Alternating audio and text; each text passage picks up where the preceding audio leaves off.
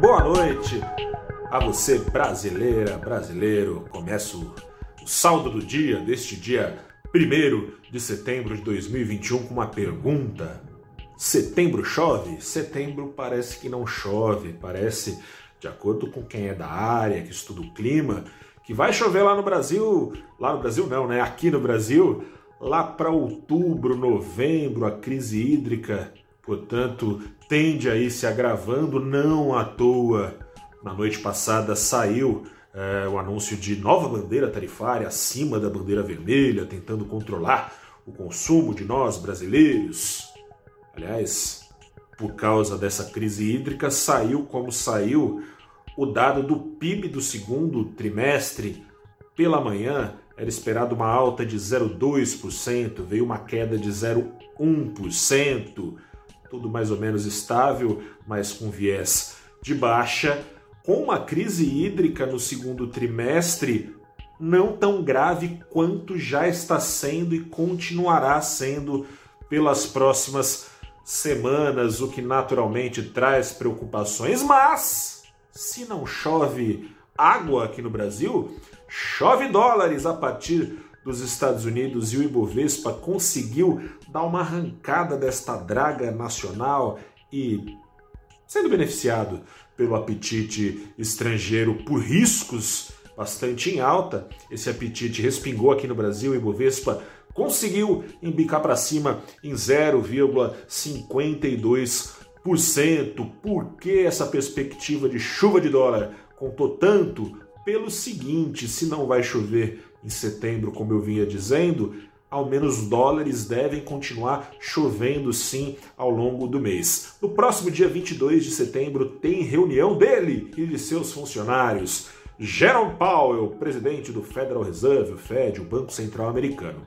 Está sendo aguardado no mundo o momento exato em que o Fed vai começar a retirar as suas injeções de dólares que tem feito desde o começo da crise, lá em março de 2020, na bagatela de 120 bilhões de dólares ao mês. É coisa pra caramba em proporções nunca dantes navegadas pelo mercado financeiro mundial. Mas hoje saiu um dado que é bem ruim para a economia real americana, mas que foi bem recebido pelo mercado financeiro, como se pôde ver. A economia americana em agosto gerou bem menos empregos na iniciativa privada do que se pensava. Powell era aguardado na semana passada, lá em Jackson Hole, no simpósio dos banqueiros centrais, que ele trouxesse mais detalhes. Não trouxe por quê? Porque justamente aguardava por dados de emprego. Ainda não é o payroll, né, que é o dado oficial, é, que engloba tanto iniciativa privada quanto iniciativa pública, coisa e tal, mas esse dado da iniciativa privada que saiu é considerado uma prévia do payroll e veio uma prévia ruim. Paulo estava esperando esses dados porque ele vem condicionando né, uma melhoria do mercado de trabalho americano, a possibilidade então de começar já a retirar esses estímulos e deixar a economia americana andar por conta própria. Como você tem acompanhado, tem a variante Delta lá nos Estados Unidos, restrições em algum grau sendo retomadas. Por isso, essa preocupação pelos dados, então, não deve em 22 de setembro ser anunciado. Tem uma expectativa aí de que aconteça em outubro, no final do ano. Parece que vai ficando mais para lá o começo do fim da chuva de dólares, que ajudou a Bolsa do Brasil, mas não foi capaz de, de impedir é, a draga nacional de ser sinalizada tanto pela curva de juros de ponta a ponta para cima, no curto prazo juros futuros subindo, de olho numa Selic provavelmente subindo talvez mais do que se pensava para combater a inflação que é causada pela crise hídrica, entre outras coisas, porque tem também o risco fiscal institucional implícito aí nessa curva, especialmente na curva longa, né? ou seja, nos eh, contratos mais de maior prazo, eh, risco fiscal, risco político o número do PIB, aliás, hoje, né, quando a gente escarafuncha lá as contas nacionais é, do, do, do, publicada pelo IBGE, traz mais temor ainda em relação à inflação. Parece pintar uma situação de ainda mais inflação, ainda mais juros, ainda menos crescimento. Isso ficou bem claro, por exemplo, especialmente no dado apresentado pelo agronegócio. O agronegócio que tem o tempo. Bom, eu ia.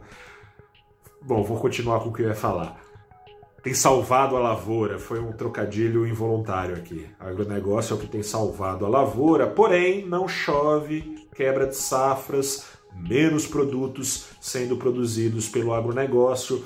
Teve uma queda e não uma alta surpreendente, uma queda de quase 3%. O PIB do, agro, do agronegócio entre maio e junho. E aí pressionou o PIB, mas, como eu dizia, tem a ver com inflação, por quê? Menos oferta de produtos, mais caros produtos para os brasileiros.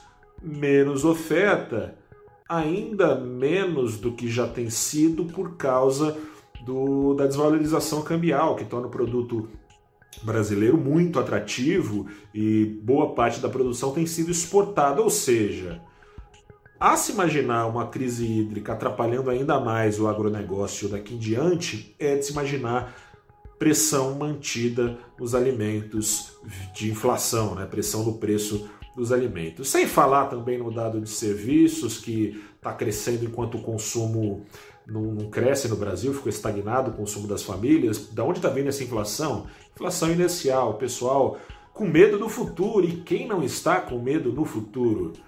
Lá em Brasília, os atores uh, permitiram hoje uma alta de 0,29% no dólar, de 5 aos R$ 5,18 na contramão do mundo. Pelo seguinte, começa a ser normalizado o tal do calote nos precatórios. O Banco Central falou hoje, o senhor Roberto Campos Neto, que fica muito tranquilo quando vê as palavras ditas em defesa do teto de gastos.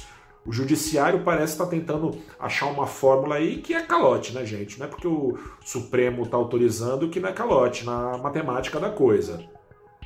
Ao fim e ao cabo, postergando o pagamento de compromissos do governo para o futuro, para sobrar no presente um dinheirinho para pagar a Bolsa Família turbinado, o que acontece? O teto de gastos pode estar tá sendo mantido na letra da lei, mas matematicamente falando e mecanicamente ele estará sendo rompido. O objetivo do teto de gastos é não pressionar ainda mais o endividamento federal, não é o que vai acontecer se essa solução for dada. Vale ficar de olho porque o dólar e a curva de juros não permitem a ninguém se iludir. Força na peruca aí do outro lado, se cuide, que a pandemia ainda não acabou. Eu sou o repórter Gustavo Ferreira, fico por aqui, até a próxima e tchau.